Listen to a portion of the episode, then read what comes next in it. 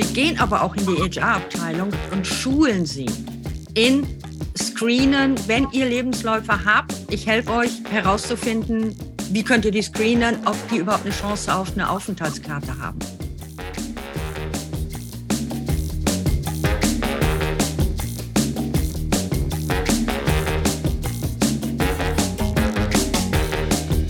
Hallo, mein Name ist Cornelia Epping.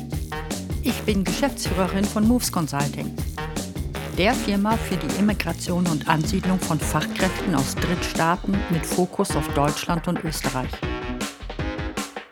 Mein Unternehmen gibt es seit 20 Jahren. Wir haben unser Headquarter in Wien und ein deutsches Headquarter in der Nähe von Osnabrück in Niedersachsen. Mittlerweile haben wir unser Team weltweit ausgebaut und betreuen deutsche und österreichische Firmen mit unserer Dienstleistung auf der ganzen Welt. Wir kümmern uns um die gesamte Dokumentation, die legalen Aspekte wie Aufenthalts- und Arbeitsbewilligung und einen reibungslosen Ablauf bei der Ansiedlung am neuen Wohnort. Dazu gehört für uns auch, dass die Menschen, die reinkommen, entsprechend aufgefangen werden und sich im sozialen Umfeld besser integrieren können. Mit diesem Podcast gebe ich Tipps und Infos an die Hand aus meinen vielen Jahren als Geschäftsführerin und Immigration Consultant. Ich wünsche dir viel Vergnügen beim Reinhören.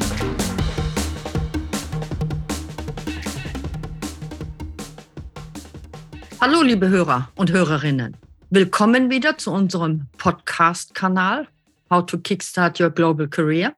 Heute spreche ich mit Bernhard Kremnitzmüller von der Deveco Consulting, ein Senior IT Recruiting Experte. Und wir werden ihn heute ausfragen, was er so aus seinem Job uns so berichten mag. Hallo, Bernhard. Hallo, Cornelia. Danke für die Einladung. Sehr gerne. Wir kennen uns ja nun schon etwas länger. Wir ja. haben uns schon mal öfter unterhalten über deinen Job. Wie lange machst du das schon, das Recruiting? Ja, also das traut man sich ja fast gar nicht laut sagen, aber ich bin jetzt seit über 23 Jahren in dem Geschäft tätig, habe fünf Jahre, wie man so schön auf Wienerisch sagt, von der Pike auf bei einem großen internationalen Player fünf Jahre lang gelernt und seit über 18 Jahren bin ich selbstständig. Super, das hört sich gut an. Wenn du heute zurückdenkst an deine Anfänge, du sagst fünf Jahre bei einem großen ja. äh, äh Marktteilnehmer quasi von der Pike auf gelernt, was hast du daraus mitgenommen, wenn du heute noch so zurückdenkst? Ist da etwas, was du, auf das du heute noch zurückgreifst? Selbstverständlich. Also man muss vielleicht ein wenig ausholen. Ich bin ja in die Beratung. Ich komme ursprünglich aus der Transport- und Logistikbranche, habe da viele Jahre Vertrieb äh, gemacht und bin dann ja von dem damaligen Geschäftsführer des internationalen Players äh, frech abgeworben worden. Und ich hatte davor schon äh, in meinen vorangegangenen Anstellungen auf meiner Visitenkarte Vertrieb stehen und Beratung stehen. Aber ja, heute würde ich mich fast sagen, äh, trauen zu sagen, ich geniere mich dafür, weil das war damals kein Vertrieb. Und den, Waren, den Warenvertrieb und den Zugang, wie man einen Markt bearbeitet, habe ich beim damaligen Geschäftsführer des internationalen äh, Beratungsunternehmens gelernt. Also das, von dem zehre ich bis heute. Und ganz, ganz wichtig, einer seiner wichtigsten Sätze äh, war, hast du ein bisschen ein, Glaubens, ein Glaubenssatz in der Beratung und den habe ich bis heute mittransportiert dass ja, die Kunden natürlich an vorderster Stelle stehen, die, ja, ist sehr salopp formuliert, äh, ja, sorgen dafür, äh, dass man sozusagen sein Leben bestreiten kann. Aber ganz, ganz wichtig, das hört sich jetzt ein wenig pathetisch an, äh, auch die Herrschaften, die man im Rekrutierungs-, Selektionsprozess kennenlernt, sprich Interessenten, Kandidaten, Bewerber, sind genauso hochprofessionell und freundlich und mit, mit größtmöglichen Respekt zu behandeln. Und das habe ich damals gelernt und das, glaube hat ganz gut auch in diesen 23 Jahren funktioniert. Und das ist eines auch meiner Grundprinzipien. Also behandle jeden Kandidaten, jeden Interessenten, jeden Bewerber, jede Ansprechperson so, wie du auch gerne selbst behandelt werden würdest. Und ja, das, ja. das hat, sich ganz, hat sich ganz gut bewährt. Ist ja. auch bei uns eine Philosophie in unserem Unternehmen. Das habe ich damals, das habe ich damals beim damaligen Geschäftsführer, wurde mir das eingeimpft, sozusagen. Ja. Und es wirkt, und es wirkt wir haben zum Beispiel bei uns die Philosophie, dass zum einen Nanona nett, dass wir, dass wir halt sehr respektvoll umgehen und davon ausgehen, dass wir Profis vor uns sitzen haben. Sie alle sind Schlüsselkräfte, hochqualifizierte Experten in ihren Jobs, mit denen wir zu tun haben. Und ähm, zudem sind sie unsere Multiplikatoren. Sie nehmen die Auch das hat er immer wieder gesagt. Denk daran, der heutige Kandidat, der heutige Interessent kann morgen dein Kunde, kann morgen dein Kunde sein. Er kommt in eine Führungsposition, erinnert sich positiv, und das ist auch natürlich in diesen 23 Jahren noch mehrmals passiert, ja. erinnert sich positiv an den, an den gesamten Prozess und denkt dann wieder an dich. Und umso, ich würde fast sagen, tragischer äh, oder eigentlich seltsamer ist es, dass man wieder eigenartige Dinge aus dem Markt hört. So, so Dinge wie ja, drei, vier Wochen keine Reaktion auf eine Bewerbung und keine vernünftige Absage und ähnliches mehr. Also da gibt schon einige Krebs, Krebs, Krebsschäden in unserer Branche, sagen wir es einmal so. Definitiv, ja. definitiv. Und ich kann mir auch vorstellen, dass das bei euch ähm, derzeit noch nicht so richtig durchgedrungen ist, dass wir nicht mehr in einem Arbeitgebermarkt, sondern in einem Arbeitnehmermarkt uns befinden. Kannst du das auch so bestätigen? Ja, das bestätige ich zu, bestätige ich zu 100 Prozent. Umso, ja, sag ich mal, fahrlässiger ist es dann, äh, sorglos mit Kandidatinnen und Interessenten umzugehen. Ja. Richtig. Also dieser, ich bin kein Freund von diesen neudeutschen Wörtern, aber dieser berühmte, äh, seit Jahren zitierte War, War of Talents ist ja voll im Gange und voll im Brand ja. und äh, wird sich, ist ja kein Geheimnis, was ich da jetzt sage, wird sich in den nächsten Jahren natürlich noch verschärfen. Ja, Sprich, schon aus demografischen da ich dir, Gründen. Ja. Sage ich ja dir, gerade in deinem Business ja nichts, nicht, nichts Neues. Ja, Richtig. Ja. Dass jetzt ja, Leute natürlich aus dem Ausland angesprochen werden und ja, dementsprechend ja, jeder, jeder, sage ich mal, äh, Interessent muss fast wie ein bisschen wie eine heilige Kuh behandelt werden. Ja. Also das merken wir bei, bei den, in, den, in den Personalbüros bei uns. Dieses, die berühmte heilige Kuh und vorsichtig betreuen, beraten, behandeln. Jetzt nicht nur unsere Firmenkunden, die ja unsere Auftraggeber und Zahler sind, sondern wenn mal irgendwo Hürden im ein Einwanderungs- und Ansiedlungsprozess entstehen, wir haben jetzt gerade wieder so ein Problem mit einer, einer der Botschaften im Ausland, dann ist immer die oberste Prämisse in den HR-Büros, bitte, bitte nicht, dass der uns abspringt. Und da geht es nicht um das Geld. Es geht tatsächlich darum, die werden so dringend erwartet, dass die, dass die ihre Aufgaben übernehmen, dass sie dem Unternehmen helfen, am Markt präsent zu bleiben und, und die ja. Umsätze zu halten. Bitte, bitte, pass auf, dass er nur, uns nur nicht abspringt. Alles, was notwendig ist, wird gemacht von unserer Seite. Ja. So sind unsere Kunden mittlerweile. Denn ein ja. Mitarbeiter wird aus dem Ausland nur rekrutiert, wenn, wenn wirklich, wenn nichts anderes mehr geht. Da steckt so viel Geld drin, so viel Investition und, und auch zeitlicher Aufwand und Energie. Also das überlegen sich die Firmen wirklich gut. Ich würde sagen, einer, wenn nicht vielleicht so der wichtigste Paradigmenwechsel in diesen 23 Jahren in, in unserer Branche ist. Und da muss ich ein wenig, äh, ist kein Geheimnis, ich bin, bin Jahrgang, Jahrgang 1964, also so ein bisschen am Rande, am Rande dieser berühmten Babyboomer-Generation. Und die Manager, die Manager, die aus, aus, aus, aus unserer, meiner Generation, äh, sage ich mal, heute noch äh, am, Steuer, am Steuer sitzen, wir haben natürlich schon äh, psychologisch ein bisschen äh, einen, ja, einen schweren Gang die letzten Jahre vor sich gehabt, weil, wie du ganz am Beginn zur Einleitung schon gesagt hast, früher war es ja wirklich so, dass der Bewerber, der Interessent, musste sich wirklich beim Gespräch dann vor Ort qualifizieren. Und heute, man kennt eh diese, diese Running Gags in Link, auf LinkedIn oder auf Xing. Äh, ja, am Ende des Gesprächs sagt dann der Bewerber, ja, ich, ich nehme sie in die engere, in die engere Wahl sozusagen, ja. ja da tut sich, da tut, da tut sich der eine oder andere, da nenne ich jetzt natürlich keinen Namen, da tut sich der eine oder andere Manager, Managerin äh, aus unserer Generation manchmal ein wenig, ein, ein wenig hart. Also die ja. Zeiten, die Zeiten, wo äh, die Interessenten, dem, die Interessenten dann demütig, demütig beim Vorstellungsgespräch gesessen, gesessen sind, so, ich muss jetzt absichtlich überspitzen, äh, ja, sind sie froh, dass sie bei uns arbeiten dürfen. Also diese Zeiten sind lange, sind lange vorbei ich, ich muss ja echt sagen, ich, ich kenne es ja nun europaweit, das Thema. Ja.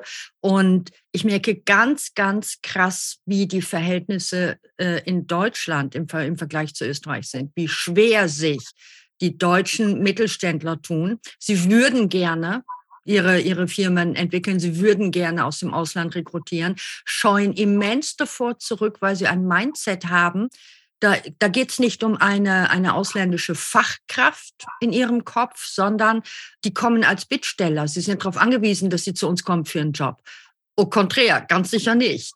Und verdienen im Heimatland sehr gutes Geld, nicht weniger als bei uns in Europa, oftmals mit mehr Goodies, als sie bei uns in Europa kriegen. es ist halt nur so, immer noch heutzutage, wie schon seit Dekaden, ein Einsatz im Ausland heißt Karriereschub. Ja. Und das ist der einzige Grund. Hast du den Eindruck, Cornelia, äh, dass es da in den, in den Personalabteilungen, wenn jetzt die, die Jüngeren äh, nachrücken, dass da schon ein bisschen ein Mindsetwechsel oh ja. äh, gibt? Okay. Oh ja. Also wir, wir haben, wir haben äh, derzeit Gespräche mit Firmen in ganz Österreich und Deutschland zum Thema Recruiting aus dem Ausland, Immigration, Gesamtpakete schnüren, um die HR zu entlasten, weil eben in Deutschland stärker als in, in Österreich. Die Österreicher sprechen ein sehr gutes Englisch, weit verbreitet, auch in den ländlichen Gegenden. Das ist in Deutschland leider nicht immer so. Und sie scheuen dann davor zurück, sich da so voll reinkippen zu lassen und zu sagen, okay, ich hole mir jetzt das Wissen, das wollen wir im Betrieb halten, dieses Wissen für Auslandsrecruiting, digitales Recruiting und Einwanderungsformalitäten. Das ist so komplex, das Thema, da trauen sich die meisten nicht drüber. Ja. Und wir haben in den Gesprächen erfahren, in Österreich stellen sie sich hin und sagen, okay, wir können da nicht dran vorbei, wir müssen aus dem Ausland rekrutieren. Wir freuen uns über Unterstützung, über Unterstützung und über Hilfe und setzen sich mit uns zusammen. In Deutschland ist es immer noch zögerlich und sie glauben immer noch, sie können im europäischen Ausland rekrutieren. Geht einfach nicht, funktioniert nicht. Wir, wir brauchen den Globus für, für, ja. fürs, äh, für die Ressourcen. Ja? ja ich will jetzt deine Hörer nicht langweilen mit, mit, mit Dingen, die sie wahrscheinlich ohnehin schon dutzende Mal auf YouTube oder wo auch immer gehört haben, aber da muss Europa auch wirklich aufpassen, dass wir nicht äh, den Zug der Zeit versäumen. Also, ja, wir sind knapp äh, davor. Ja, also ja. man braucht nicht glauben, dass wir äh, bei weitem attraktivste Arbeitsplatz global äh, sind. Da gibt es leider Gottes immer mehr andere Räume, wo, wo die wirklich Hochqualifizierten hin, hinwandern. In der Forschung, ja. in der Forschung ist es ja äh, schon seit langem, seit langem so. Also jetzt, Gott sei Dank haben wir den Herrn Zeilinger wieder mit Nobelpreis Physik, aber äh, hat ja Österreich eine äh, sehr, sehr lange, gute, gute Tradition, aber da sind wir die letzten Jahrzehnte natürlich ganz, ganz deutlich ja. zurückgefallen. Ja. ja. Wenn du, wenn du mal so, so überlegst äh, oder, oder einmal dir so vorstellst, ein, ein, ein, ein, äh, ein Kandidat bewirbt sich über euch für einen Job, ja. Wie machst du das zum Beispiel? Wir haben ja in unseren Prozessen, die Antragsprozesse, ist ja die Ausbildungsqualifikation, das Diplom, das Zertifikat, ist ja der Kern von allem. Ja. Wie, wie bewertest du das, wenn du so jemanden hast äh, in einem Bewerbungsgespräch? Ja, muss ich ein wenig, ein wenig ausholen. Generell starten wir jedes Rekrutierungsselektionsprojekt damit auf, dass es ein sehr intensives Projektbriefing beim Kunden gibt. Ja ich will nicht sagen, dass wir da als Direkt natürlich ein Alleinstellungsmerkmal haben. Das machen sicher sehr, sehr viele andere auch. Aber ich habe auch schon von Kunden gehört, äh, es reicht, es reicht nicht aus, euch eine A5 Job Description in den, an, an den Glauben zu faxen oder jetzt zu mailen. Ja. Nein, das reicht nicht aus. Also man versucht, wann immer es geht, die maßgeblichen Personen beim Kunden für dieses Projekt äh, an einen Tisch zu bringen. Ist manchmal nicht ganz einfach, äh, weil das sind normalerweise Leute, die äh, keine 0815-Job, äh, sage ich mal, haben, keine, keine 38,5 Stunden Woche. Aber da bin ich, muss ich ganz offen sagen, relativ lästig und versuche, die Leute, die für diese Position wichtig sind, dann äh, an, Bord, an Bord zu bringen. Mhm. Dieses äh, Meeting wird dann von unserer Assistentin, beziehungsweise meistens dann auch von mir quer, quer gelesen, äh, noch einmal kurz zusammengefasst. Das sind so drei, vier knackige, knackige Seiten. Äh, nicht um gute Nachtlektüre für den Kunden zu generieren, sondern beide Parteien sollen am Ende des Tages schon am Start des Projektes wissen, wovon, wovon sie reden. Ich darf ein ganz banales Beispiel sagen. Wenn im Vorfeld ausgemacht wurde, Englisch spielt absolut keine Rolle beim Kandidaten, dann darf man sich natürlich nicht beschweren, äh, wenn dann jemand präsentiert wird, der kein Englisch kann. Auf der anderen Seite, wenn gesagt wurde, fließendes Englisch ist absolut äh, eine, eine Vorbedingung, dann muss auch jemand präsentiert werden, der mehr als nur sattelfestes Englisch spricht. So starten wir mal auf. Dann hängt es davon ab, ob wir äh, Direktansprache Headhunting machen ob wir, oder ob wir über die klassischen LinkedIn, Xing, äh, äh unser Preferred Partner äh, auf der Inseratseite äh, ist die, äh, die Karriere.at in, in Linz. Äh, mit denen arbeite ich, arbeite ich seit über 15 Jahren, sage ich mal, zusammen. Äh, wir greifen auch auf deren äh, Kandidatendatenbank äh, zu. Und ja, dann wird entweder direkt angesprochen oder eben die Bewerbungen gehen ein. Äh, das erste Screening, die Vorselektion der, Bewerber, Bewerberinnen, äh, macht unsere Assistentin. äh, die, sage ich einmal, in die richtige Richtung aussortier, aussortierten sozusagen, landen dann bei mir am Schreibtisch. Ich schaue mir das in Ruhe noch einmal an, mache dann meistens, nicht immer, aber sehr oft ganz, ganz kurze, knackige äh, Telefoninterviews, die dauern fünf bis zehn Minuten, um einmal die Hard Facts kurz ab, ab, abzuchecken. Mhm. Ja, die Klassiker, die du ohnehin kennst, Kündigungsfrist, äh, Fremdsprachenkenntnisse, natürlich ganz wichtig für beide Seiten. Äh, in welchem Gehaltsrahmen äh, bewegen wir uns? Und dann, ja, hätten wir diesen, dieses Interview sozusagen, dieses Podcast vor drei, vier Jahren geführt, hätte ich gesagt, dann lade ich die Herrschaften zu uns äh, ins Büro äh, an den Tuchlauben ein oder in die Tuchlauben ein. Ja, jetzt ist kein Geheimnis, 80, 90 Prozent der Interviews äh, online, sprich WebEx, Teams und, und, und Kollegen. Das Interview dient dann zwei Zwecken. Also ein strukturiertes, strukturiertes Interview. Äh, am, Im Anschluss an das Interview fragen wir auch nach, nach ein bis zwei Referenz, Referenzpersonen. Äh, die werden dann äh, von meiner Kollegin oder von mir selbst, sage ich mal, kontaktiert. Dann gibt es eine kurze Zusammenfassung, so eine Art, ja, nehmen wir es einmal Report für den, für den Kunden. Dann entweder Absage durch den Kunden oder Einladung des Interessenten, der Interessentin beim Kunden. Da gibt's wieder zwei Modelle. Es gibt einige unserer Kunden, die uns gerne auch bei den Runden vor Ort mit dabei haben, so als nehmen wir es Katalysator, Moder, Moderator. Andere sagen, Herr Clemens Müller, es ist eh schon HR dabei, Abteilungsleitung dabei, Geschäftsführung dabei. Bleiben Sie lieber, bleiben Sie lieber zu Hause. Das ist ja Overkill. Ja, ja und dann hoffentlich, und dann hoffentlich eine Entscheidung, Entscheidung für eine Person. Mhm. Dann haben wir noch so ein kurzes, ich nenne es immer ganz gern, da wir sehr viele Technikunternehmungen äh, bei uns in der, in der Plattform haben, in der Kundenplattform haben, darf man den Begriff auch verwenden. Wir machen dann so eine Art After-Sales, After-Sales-Service dahingehend, dass wir so noch plus minus drei, sechs, zwölf Monaten kurze Follow-up-Telefonate beim Kunden machen, auf beiden Seiten. Ja, salopp formuliert, passt oder passt nicht. Gott sei Dank im überwiegenden Maße passt es. Mhm. Wenn es nicht passt, äh, setzt man sich kurz zusammen, ob es noch reparabel ist oder eben auch nicht. Wenn es nicht reparabel ist, gibt es die berühmte Garantieklausel in den Headhunter-Verträgen. Wenn es reparabel ist, ja, dann läuft es umhin. Ja, dann geht es eh amical. Ja. ja. Also so, in, in, in, groben Abrissen, wie, ja. wie, das ganze Prozedere läuft. Ja. Und, und was sind so hauptsächlich die Positionen, die ihr besetzt? Also du sagst, ihr seid viel in, in technischen Betrieben unterwegs? Ja, ich tue mir fast leichter, wenn ich dir sage, äh, was wir nicht tun. Also wir machen wir machen kein Leasing, Leasing-Überlassungsgeschäft la Manpower, Tränkwalder, Deco, wie die alle äh, heißen. Und was wir auch nicht tun, und das ist immer der Running Gag, wenn ich äh, Gäste bei mir äh, äh, am Tuchlauben äh, habe, weil das ist dort so in, wir sind im goldenen Quartier, so in, in Stiegen organisiert und eine Stiege vor oder nach uns, je nachdem von welcher Richtung man kommt, ist der berühmte Schweizer Edelheadhunter Egon, Egon Zender. Ah, okay. Und dann, und dann sage ich immer, Executive-Projekte aller Vorstände für, weiß ich nicht, Erste Bank, OMV, Flughafen oder ähnliches, bitte ein Zimmer, also eine Stiege weiter, sozusagen eine Stiege weiter. Also Executive A würden wir ohnehin nicht gefragt werden und B könnten wir es auch nicht abwickeln. Also wir sind in der breiten Mitte unterwegs und ja, es sind die, die ohnehin gängigen Blockbuster immer wieder, also wieder mal grob aus dem Bauch schätzen, also Minimum 50 Prozent über die 23 Jahre Vertriebs- oder vertriebsnahe äh, Positionen und die restlichen 50 Prozent, ja, Backoffice, du hast ganz am Beginn gesagt, IT natürlich ganz vorne mit dabei, wird, wird immer wichtiger. Ja. Äh, ja, ich habe auch einige, also Pharma, im Pharma- und Medizintechnikbereich viel, viel gemacht. Ja, auch dort von, sage ich mal, Vertrieb rauf bis zur Geschäftsführung, also die komplette, die komplette Bandbreite ja, abgedeckt. Ja, ja. ja.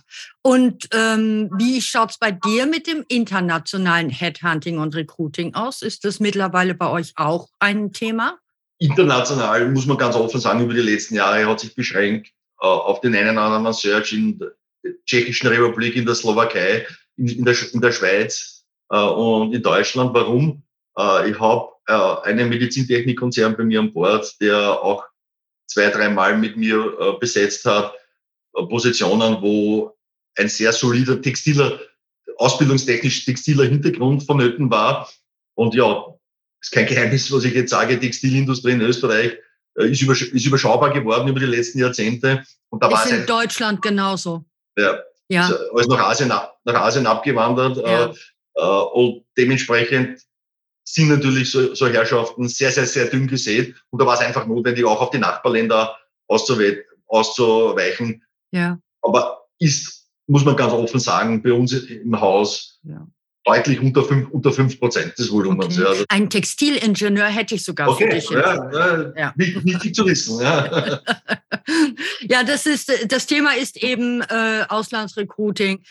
Firmen, die nicht drüber gehen wollen. Also wir haben jetzt eine Firma in Deutschland, für die wir tätig sind, die haben mehrere Standorte in Deutschland, sowohl in Ballungsgebieten als auch in ländlichen Gebieten ja. und ähm, sind gezwungen, aufgrund ihrer Geschäfts-, ihres Geschäftsgegenstandes im Ausland zu rekrutieren. Sie bekommen diese Menge an äh, Electrical Engineers und, und äh, IT-Leuten, bekommen sie nicht in Europa. Ist nicht verfügbar.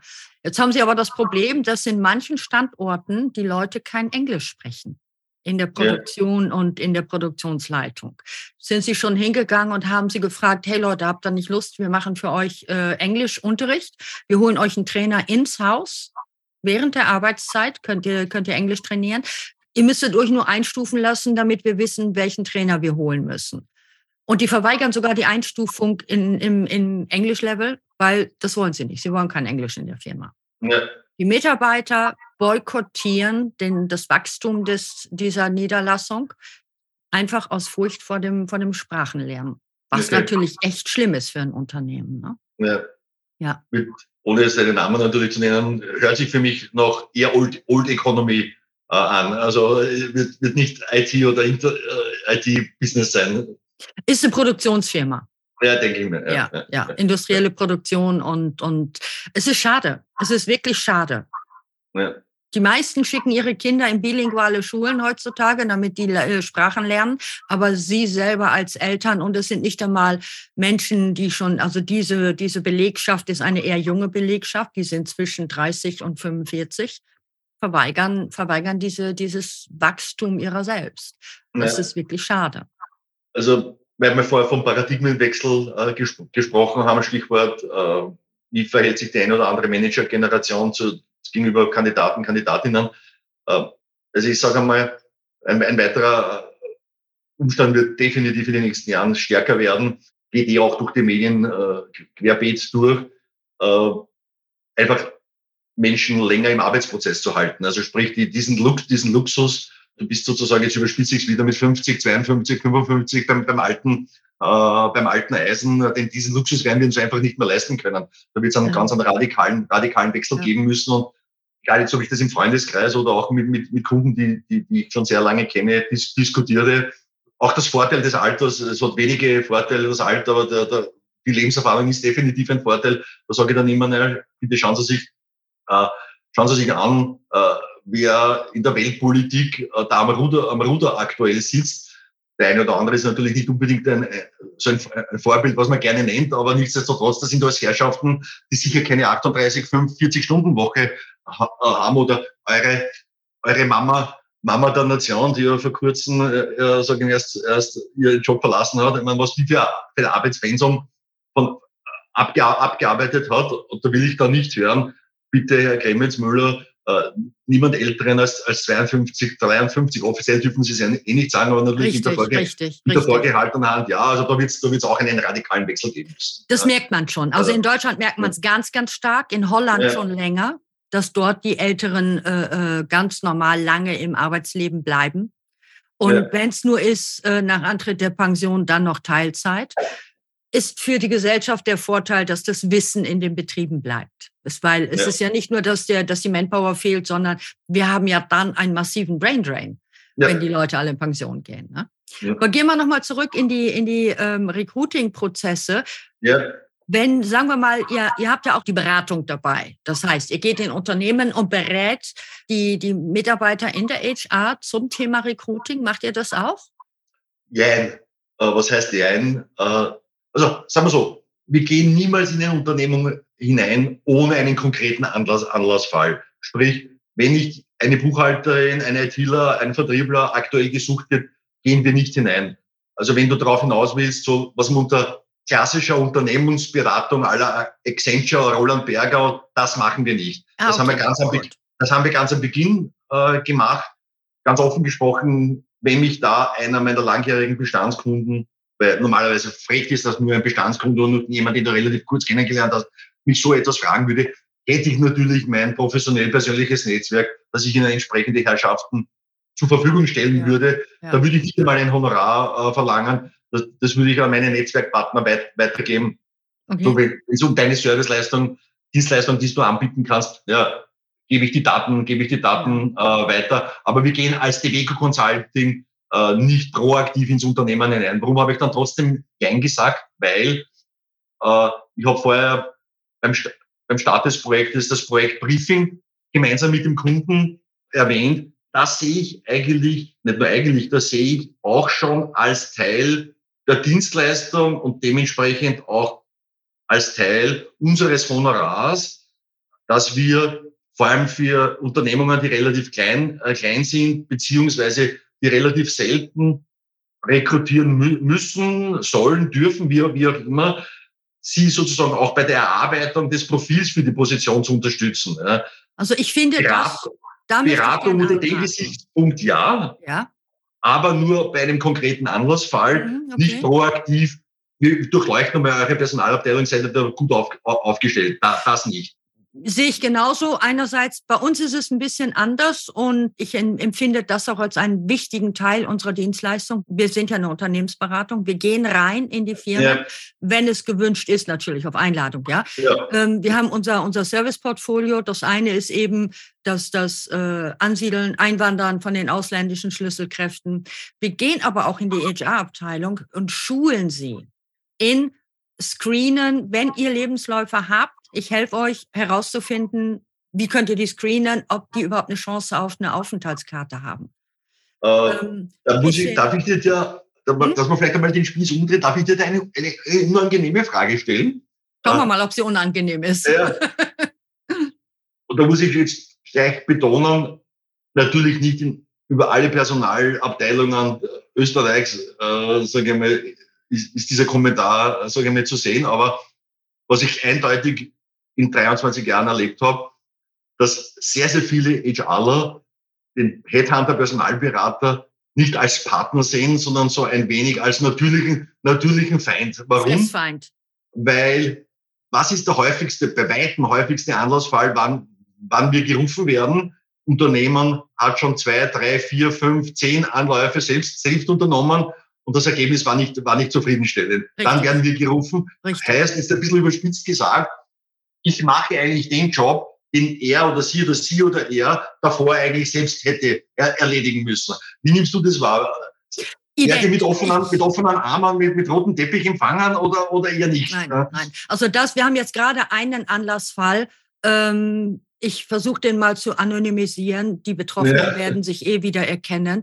Ähm, aber das eine ist, ich gebe dir zu 100 Prozent recht. Ja, das wird noch mal ein extra extra äh, ähm, Talk hier geben auf diesem Kanal zum Thema ähm, die HR-Abteilung, das schwarze Loch des Unternehmens. ja. ähm, HRler, die ich kennengelernt habe im Laufe meines Lebens, die am Anfang ihrer Laufbahn standen, waren nette, offenherzige, freundliche Menschen. Und im Laufe ihrer Karriere wurden sie immer verschlossener und immer hölzerner, haben ihre, ihre Körpersprache abgelehnt, Mimik, Gestik abgelegt. Okay. Und das ist ein, ein Bestandteil meiner Erfahrung, meines Erlebens. Das zweite ist, HR-Abteilungen geben kein Wissen preis. Und zwar wird so weit gemauert, dass es sogar für das Unternehmen, für die Prozesse schädlich wird. Ist jetzt gerade bei uns passiert, hat einen großen Super-GAU gegeben und wird auch noch ein, ein Gespräch danach geben, wenn das Ganze jetzt gesettelt ist. Ja. Ähm, Fressfeinde sind wir, weil wir kommen, du als Recruiter, ich als Unternehmensberaterin im, im, im Relocation, kommen in Firmen rein. Natürlich kennen wir uns in unserem speziellen Fachgebiet aus, aus dem FF. Wir gehen rein und jetzt müssen wir feststellen, haben wir junge Frauen und Männer gegenüber sitzen, gerade wir beiden, die wir halt aus den 60ern stammen, haben junge Menschen vor uns sitzen.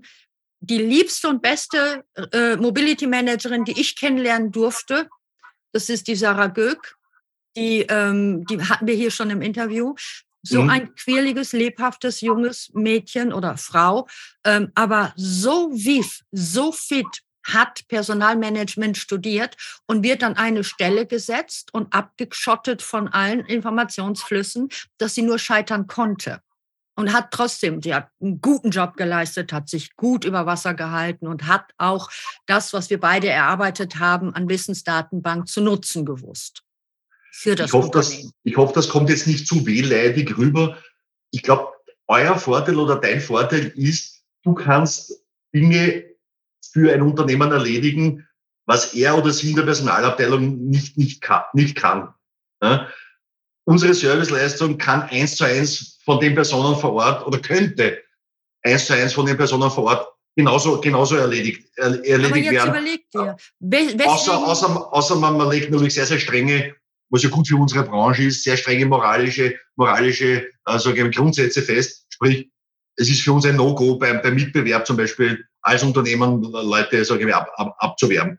Okay, da, das können sie nicht tun, aber deine Leistungen zum Teil können, können ja die, könnten die ja gar nicht tun. Ja. Die meisten nicht, nein. Also das, ja, was wir eben. machen, machen wir in einer Effizienz und in einer Geschwindigkeit und Reibungslosigkeit. Da stehen wir sogar mit Alleinstellungsmerkmal im Markt. Ja. ja. Ähm, aber wenn, wenn ich jetzt gerade im Recruiting, ich finde es total spannend, das Thema, weil man muss Fachkenntnisse haben, man muss ein Gespür dafür haben, wie muss ich einen Lebenslauf lesen? Woran erkenne ich, ob dieser Mensch qualifiziert ist, fachlich qualifiziert für die Position? Und Natürlich, ich meine, es gibt jetzt Firmen, große IT-Konzerne. Ähm, was hat der, hat der Michael gesagt äh, beim letzten, beim, beim letzten Interview? Äh, ein Freund aus Seattle, IT-Recruiter. Facebook hat im letzten Jahr, bevor die jetzt das große, große Dropout hatten, die haben in einem ganzen Jahr hat Facebook 250.000 Leute weltweit eingestellt. Und wie dann über die Ticker ging, dass sie 25.000 Leute raushauen, waren natürlich in Europa, oh Gott, oh Gott, alles, ja, ja. wir werden nie wieder eine Wirtschaft haben, ja. Bullshit. Ja, die haben gerade mal 10 Prozent rausgehauen nicht hm. mehr. Und, und das war eine Säuberungsaktion. Manchmal stellt sich heraus, du kennst es, ich kenne es, dass ein, eine, ein neu rekrutierter Mitarbeiter doch nicht so guter Fit war für die Position. Das weiß man ja vorher nicht. Er kann menschlich okay sein, fachlich reicht es dann doch nicht. Oder umgekehrt, fachlich ein absoluter Geek und, und menschlich kommt er im Team nicht zurecht. Kommt alles vor. Ist ja kein, ja. kein, kein, kein Halsbruch, aber wird halt ein teurer Spaß auf Dauer. Wie kann man unseren Hörerinnen aus der HR vermitteln, deiner Meinung nach, worauf sie achten sollen, wenn sie denn selber fürs Recruiting zuständig sind? Wie können sie dieses Auge dafür entwickeln, diesen Instinkt? Was denkst du? Also, da denke ich an ein Gespräch mit einem lieben Freund, Schulfreund zurück, äh, zurück. Ist aber einige Jahre her, aber ich bin zu 100 Prozent sicher, dass es heute nicht anders ist da muss ich schon ein bisschen die, die, die, die großen Player unserer Branche, äh, sage ich mir auch, auch, auch sage ich mir, kritisieren, wo sehr oft das Konzept vorherrscht, und ich, ich hole jetzt ein bisschen aus, äh, aber damit damit der Zusammenhang gut rüberkommt, äh, wo sehr oft das Konzept vorherrscht, ein Senior Consultant hat den, hat den Kunden, den Kundenkontakt zu einem namhaften Unternehmen, wahrscheinlich zum Vorstand oder zur Geschäftsführung, akquiriert ein Projekt, akquiriert ein Projekt, und gibt das dann an die vorher, wie du gesagt hast, an die Vorherzierten, das junge Blüschchen, das junge Mädchen, nicht studiert, äh, Personalmanagement, äh, WU, was auch immer, Alter 25, 27. Und jetzt ziehe ich den Kreis. Die interviewt dann einen 45, 50-jährigen Geschäftsführer und, und das meine ich nicht böse, ja. Die kann einfach nicht von der Lebenserfahrung, von der Berufserfahrung mit der Person äh, in, in, in Augenhöhe unterwegs sein. Ja, das, das, ist, das ist unmöglich. Und mein Freund, der war damals in einer äh, Geschäftsführerposition, hat, glaube ich, 300 Leute geführt. Ja, gesagt, er hat nach zehn Minuten das Gespräch abgebrochen, gesagt, bitte nicht böse sein, nehmen Sie es nicht persönlich, aber wir beide kommen da nicht zusammen. Ja. Das heißt, sind ja auch immer schmerzhafte Erfahrungen für die, für die HR-Mitarbeiter. Ich meine, ich kriege das mit über die Jahre. Ich habe ja permanent in der HR zu tun und es entwickeln sich Beziehungen, weil ich ja wiederholt dort zu tun habe. Es sind ja keine Einzelfälle bei uns, sondern immer dauerhafte Beziehungen. Und ähm, was ich mitkriege, ist, dass, da, dass, dass, dass es einerseits ein schwarzes Loch ist, diese Geheimniskrämerei, da komme ich gleich noch dazu, mhm. und auf der anderen Seite, sie sind permanent im Spannungsfeld. Sie sind permanent überfordert, sie werden verschlissen ohne Ende in den Abteilungen und werden mit Aufgaben betreut, wo sie nicht ausreichend eingeschult wurden und das Wissen nicht zur Verfügung gestellt wurde, dass sie dafür bräuchten. Und jetzt muss ich Reklame machen für ein Unternehmen, das nicht einmal unser Kunde ist, wobei es wäre ein sehr spannendes Unternehmen. Nur ich glaube, äh, das hat allein äh, in Österreich wahrscheinlich 25, na 25 ist vielleicht übertrieben, aber 15 Recruiter ange, angestellt, also keiner von den Kleinen. Einer, und jetzt muss ich das, wie drücke ich das jetzt aus, einer der schnellst wachsenden Pharmaunternehmungen in, in, in Wien, riesig, riesig gewachsen die letzten 10, 15 Jahre mhm. und auch wird weiter äh, wachsen. Ja. Und die haben dort ein recht smartes Modell und die haben dort sicher kein Alleinstellungsmerkmal, die haben ein smartes Modell, dass die noch Business, Recruiting nach Business, nach Business Units machen. Weil du natürlich, wenn du einen Vertriebler suchst, ganz andere Skills brauchst, als du bist in der Forschung und Entwicklung. Forschung und Entwicklung müssen sowieso in Kanada und USA oder wo auch immer auch noch, noch, noch, noch searchen, ja. ja. Und das ist, das ist ein, ein Ansatz, eine Art Spezialistentum innerhalb des Unternehmens herauszubilden, was ich nur ein bisschen schade für die jeweilige Person dann finde, du wirst dann natürlich sehr, entschuldigen den Ausdruck, dann zum, Fach, zum Fachidioten. Ja. Und äh, wenn ja. du wahrscheinlich jetzt, um bei der Pharma zu bleiben, in die, in die ersten fünf Jahre deiner Berufslaufbahn nur Regular, Regulatory Affairs Spezialisten äh, rek rek rekrutierst oder äh, was auch immer, ja, wird es ein bisschen langweilig werden. Ja. Das, ist, das ist halt für die entsprechende Person dann, dann der Nachteil. Ja, ja Aber das stimmt. Ein anderes Mittel sehe ich eigentlich nicht. Beziehungsweise, ja. ich habe ganz am Beginn ja gesagt, ich habe bei diesem internationalen Player gelernt, von der Pike auf. Da war einfach das Konzept, du bist die ersten halbe Jahr, Jahr, hast eigentlich kaum ein eigenes Projekt gehabt, sondern bist mit den Senioren, bist du dann mit den Senioren, wurdest du von den Seniors begleitet. Ja. ja. Und du hast einmal das Wissen, das Wissen aufgesagt. Und das, brauch, das brauchst du auch, weil A, wenn du dann selbst einmal Projekte akquirieren willst, nimmt dich der Kunde, der Kunde mhm. nicht ernst, der, der merkt sofort nach fünf Minuten, hoppala, der hat von der Branche überhaupt keine Ahnung, was will der bei mir. Ja. Und auch genauso wichtig, jetzt komme ich wieder auf das Pathetische, der Kandidat ist oder die Kandidatin ist genauso König, Königin, ja, er oder sie nimmt dich ja nicht ernst. Ja, ja, die, die, ja. Das sind ja Profis, das sind, wie du gesagt hast, das sind ja Profis und die merken sofort, hoppala, der, der hat keine Ahnung, von was er redet. Ja. Richtig, und richtig. Wie, wie will der oder, ja, wie will mein Gegenüber einschätzen können, wo meine fachliche Qualifikation sitzt? Ja, und, und, und, ja. und wenn der merkt, du hast keine Ahnung, dann jemand für eine neue Herausforderung zu begeistern, wird ein bisschen eng und wird wohl schwierig. Ja, ja das, also, stimmt, so das, das stimmt. Das stimmt. Leider, leider. Ich könnte mich noch eine Stunde mit dir unterhalten. Ja? es ist leider schon doch fast eine Dreiviertelstunde, die wir jetzt ja, reden. Es, vielleicht wird es für unsere Hörer zu lang und zu langweilig. Wir machen weiter. Dieses Thema ist interessant. Wir werden das Thema haben, das schwarze Loch in der HR. Was meine ich damit? Es gibt explizite Fälle, wo Geheimnis bewahren oder vermeintlich Geheimnisse bewahren dem Unternehmen großen Schaden zugeführt hat, weil unterlassen wurde, den Dienstleister, in diesem Fall uns, rechtzeitig darüber zu informieren. Wir sind erst dahinter gekommen über diesen Umstand, nachdem das Kind in, in den sogenannten Brunnen gefallen ist. Ja. Wir werden das klären, das wird sich richten, aber das war ein teurer Spaß und hätte nicht sein müssen. Ich habe vor vielen, vielen Jahren, also ich würde sagen zehn Jahre, die Biografie vom legendären Jack Welch, Ex-CEO von, von General Electric gelesen da gibt es ein eigenes Kapitel Standing von der Personalabteilung. Und wie gesagt, das ist zehn Jahre plus her. Ja. ja. Und er hat gesagt, es ist ein absolutes No-Go in jedem Konzern, dass HR nicht auf, Vorstands, auf Vorstandslevel angesiedelt ist.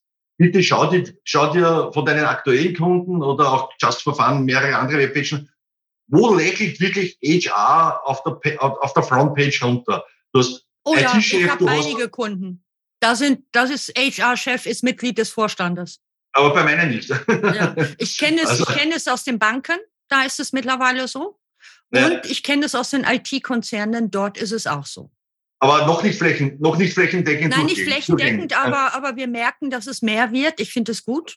Ich finde das super. definitiv. Ja. Und ich finde es super da, da, dort, weil HR ist ein weiblicher Beruf. Es ist so. Ja. Frauen haben wohl das größere Bauchhirn, mehr, mehr Gut-Feeling. Und äh, dort in den Vorständen sitzen dann die HR-Frauen. Und das, das ist das, für das Selbstverständnis der kompletten Abteilung ganz, ganz, ganz, ganz, ganz wichtig. Ja, ja, ja. ja.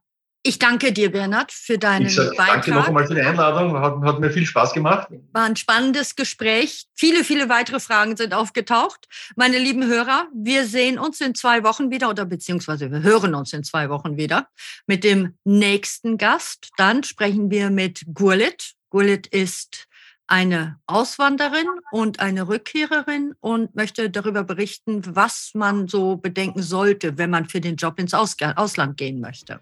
Wir hören uns in zwei Wochen. Ciao, Papa. Alles klar. Ich hoffe, euch hat diese Folge gefallen. Feedback, Themenvorschläge und auch Fragen zu meinen Themen sind herzlich willkommen unter office at moves-consulting.com. Wir hören uns in zwei Wochen wieder mit einer weiteren Folge von How to Kickstart Your Global Career. Herzliche Grüße und bis bald, eure Cornelia Epping.